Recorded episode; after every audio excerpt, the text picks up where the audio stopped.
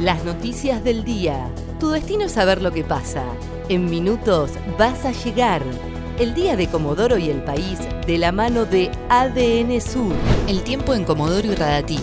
Para este jueves 14 de mayo se espera una mínima de 5 y una máxima de 17 grados. Sociedad. Advierten que Comodoro se podría quedar sin cines. Gastón Ergas, quien concesiona los cines Coliseo y Español, manifestó su preocupación por el cierre hasta ahora indefinido de las salas y dijo que es una probabilidad que Comodoro se quede sin cines.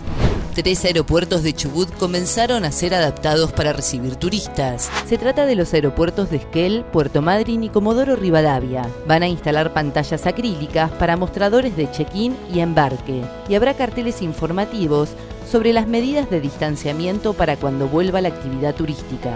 Deportes. El fútbol de Comodoro quedó suspendido hasta agosto. Las actividades administrativas y las disputas de los torneos organizados por la liga seguirán suspendidas hasta el 3 de agosto. Así lo informó a través de un comunicado la Liga de Fútbol Local. Nacionales. Diputados aprobó la exhibición del impuesto a las ganancias de médicos y policías. También votó el proyecto que crea un programa para proteger del coronavirus al personal de salud. Hubo 47 legisladores en el recinto y el resto estuvo conectado de manera remota.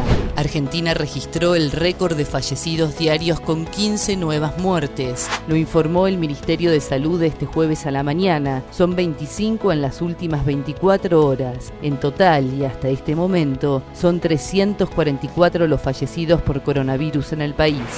El tiempo en Comodoro y Radatili. Para este jueves 14 de mayo se espera una mínima de 5 y una máxima de 17 grados. ADN Sur, tu portal de noticias, www.adnsur.com.ar